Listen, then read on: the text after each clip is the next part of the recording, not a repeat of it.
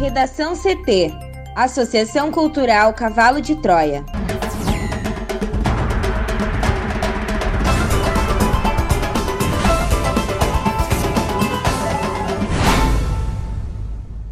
Agora, no Redação CT.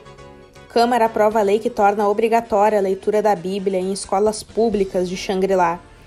Fome aumenta 43,7% em cinco anos e Brasil tem primeira piora em segurança alimentar, conforme o IBGE. PRF prende três caçadores ilegais com 40 aves silvestres. Contrariando o Estado, colégios militares e prefeituras marcam retomada de atividades.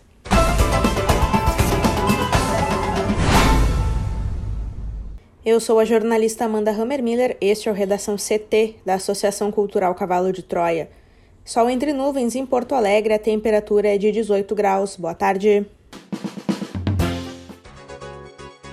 A quinta-feira também será de tempo fechado no Rio Grande do Sul.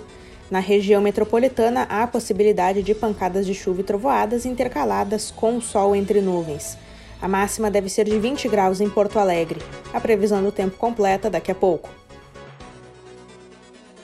Um enorme buraco no asfalto da Alameda 3 de outubro, aberto desde julho, bloqueia parcialmente a rótula com a rua Abaeté, no bairro Sarandi, na zona norte da capital. Conforme os moradores, a cratera está aberta no local há dois meses e meio. Ontem, agentes da IPTC colocaram cavaletes e bloquearam um dos acessos à rótula. A cratera está com 2 metros de largura e cerca de 4 metros de profundidade. Em nota, o DEMAI informou que o serviço é complexo e depende também das condições do tempo. Houve dano a uma galeria pluvial e está sendo avaliada a reconstrução do trecho. A obra é tratada como urgente e será realizada o mais breve possível, mas sem data definida. Na rua Pitoresca, no Jardim Bento Gonçalves, um muro caiu e há entulhos na via. A linha alimentadora Jardim Bento Gonçalves tem mudança de itinerário e a recomendação é que somente carros passem pelo trecho. Tem lentidão na Avenida Bento Gonçalves, no sentido Porto Alegre Viamão. São feitas obras no passeio junto ao terminal Antônio de Carvalho. Tem caminhões na faixa da direita e somente a central está liberada. Também na Bento Gonçalves, no sentido bairro-centro, são feitas obras no corredor de ônibus. Estão sendo feitos cortes nas placas de concreto logo após a estação Paulo Penha, no bairro Partenon. Em um trecho, os coletivos andam junto aos carros. Ainda tem obras de recuperação do asfalto na estrada João de Oliveira Remião, na Lomba do Pinheiro. Inicia na Bento Gonçalves em direção ao bairro. A faixa da direita está bloqueada. Em São Leopoldo, a BR-116 tem cerca de 5 quilômetros de lentidão no sentido capital interior. São feitas obras de recapeamento do asfalto no quilômetro 244, após a ponte do Rio dos Sinos. Gravataí inicia neste sábado testagem da população assintomática para o novo coronavírus. Mais informações com a repórter Juliana Preto. A Prefeitura de Gravataí lançou um programa que consiste na testagem da população assintomática e que nunca tenha sido submetida a exame para o novo coronavírus. As primeiras coletas sorológicas do Testar Gravataí na sua comunidade serão feitas neste sábado nas unidades de saúde da família Breno Garcia e Coab C. Entretanto, para participar, é preciso realizar cadastro no portal Covid-19, com assinatura de um termo de consentimento. Ao fim, a pessoa recebe a confirmação da sua inscrição e informações sobre o dia, local e hora da coleta.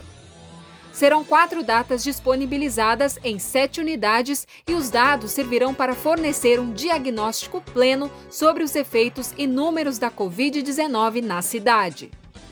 O teste pode ser feito em crianças a partir dos dois anos e em adultos sem limite de idade. Câmara de Vereadores aprova a retirada da obrigatoriedade do GPS em táxis de Porto Alegre.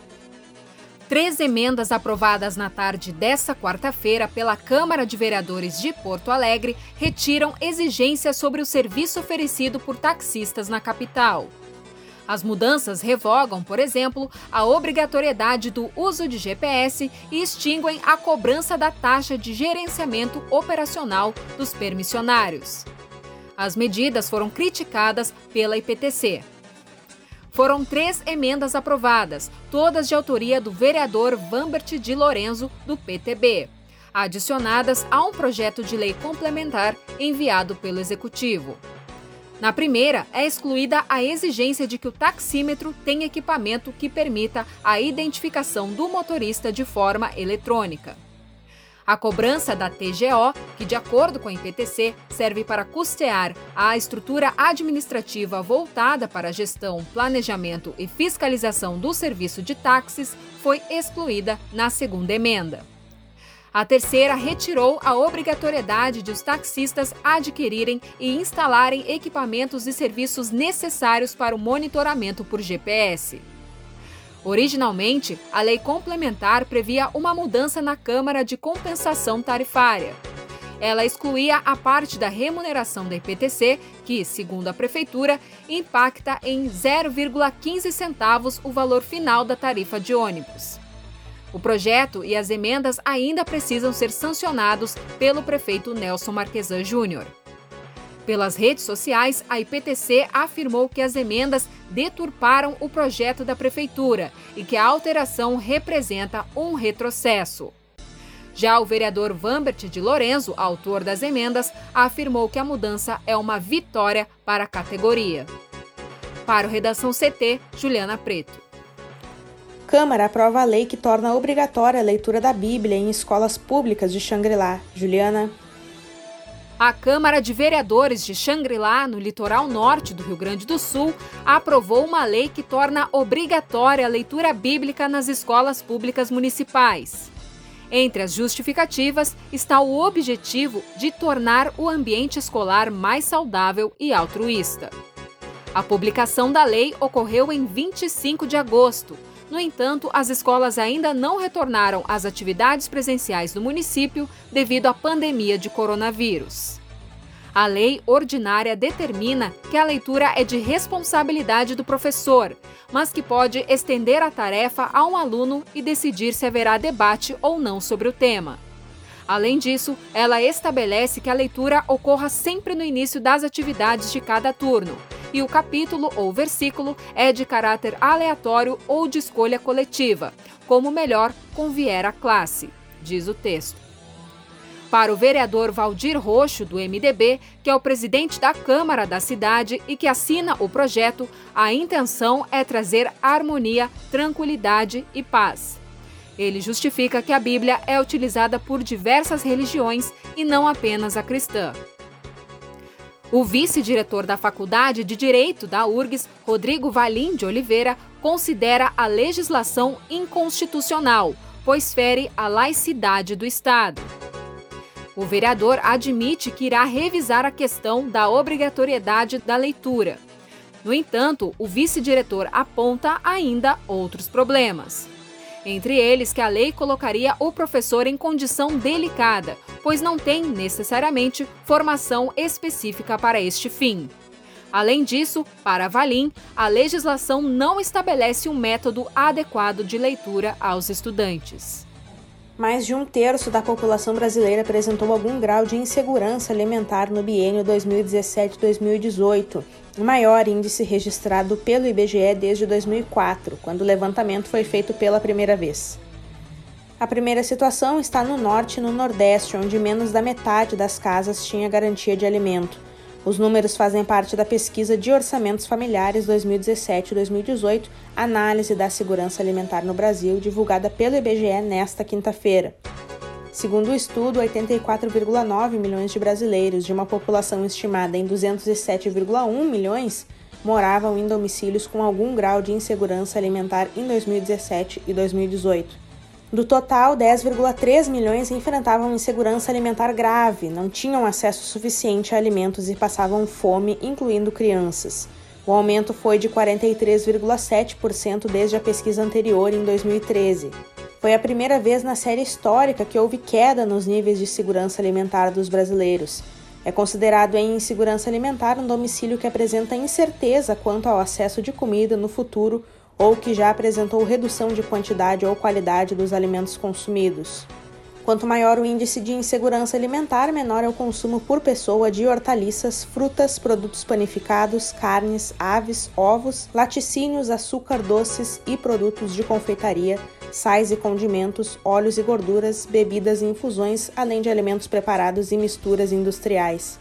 A preferência nesses casos é por cereais e leguminosas, além de farinhas, féculas e massas e pescados. A compra de arroz e feijão é maior nos domicílios que apontam dificuldade no acesso a alimentos em relação àqueles que não apresentam. Uma outra pesquisa divulgada no final de agosto pela Unicef mostrou um cenário semelhante. Em meio à pandemia, um em cada cinco adultos não teve dinheiro para comprar mais comida quando o alimento de casa acabou. O estudo mediu os impactos da Covid-19 em crianças e adolescentes em três aspectos: segurança alimentar, renda familiar e acesso à educação. O levantamento mostrou que das famílias em insegurança alimentar, 27% afirmaram ter passado por pelo menos um momento em que os alimentos acabaram e não tiveram como repor, enquanto 8% deixaram de fazer alguma refeição por falta de dinheiro. Além disso, o aumento no preço do arroz durante esse período da pandemia impôs uma nova dificuldade às famílias. A Polícia Rodoviária Federal prendeu nesta quarta-feira três caçadores ilegais na BR-116 em Pelotas, no momento em que o trio retornava de uma caçada na estação ecológica do Taim. Os homens estavam com 40 aves silvestres abatidas em uma caminhonete Toyota Hilux. Houve ainda a apreensão de três espingardas calibre 12 e munições, além de apetrechos. O flagrante ocorreu quando os policiais rodoviários federais realizavam uma operação de fiscalização na BR-471 e visualizaram um veículo trafegando em alta velocidade pela rodovia no sentido interior capital. Uma outra equipe da PRF realizou então a abordagem já na BR-116. Os três caçadores, sendo dois de 45 anos e um de 38 anos, foram presos por crime ambiental e porte ilegal de arma. Em abril deste ano, a Polícia Federal deflagrou a Operação Capincho, em conjunto com o Comando Ambiental da Brigada Militar na Estação Ecológica do Taim. Houve, na ocasião, um cumprimento de quatro mandados de busca e apreensão em Rio Grande. O objetivo da ação foi o de colher provas de materialidade e autoria dos crimes que teriam ocorrido na zona de amortecimento da área de preservação ambiental. A investigação teve início a partir da circulação de imagens da ação dos caçadores em redes sociais e contou com o apoio do Instituto Chico Mendes de Conservação da Biodiversidade, vinculado ao Ministério do Meio Ambiente. As fotos e vídeos mostram um grupo de indivíduos praticando atos cruéis contra os animais. Os três homens que apareciam nas imagens foram identificados pela Polícia Federal. O inquérito apura ainda a participação de pelo menos mais um indivíduo. No Redação CT, agora a previsão do tempo com Juliana Preto. Boa parte dos gaúchos terá mais um dia de tempo fechado. A quinta-feira amanheceu com chuva em algumas áreas do estado, como a região Nordeste. A maioria das regiões registrou temperatura acima dos 10 graus na madrugada. A mínima ocorreu em Bagé, na campanha, que marcou 9,8. De acordo com a SOMAR Meteorologia, as pancadas de chuva marcaram o começo do dia nas regiões Norte e Nordeste. Com o avançar das horas, o tempo deve firmar e o sol aparece entre nuvens. Na parte da noite deve ocorrer um fenômeno chamado mínima invertida, quando a temperatura mais baixa não é registrada pela manhã, mas justamente no final do dia.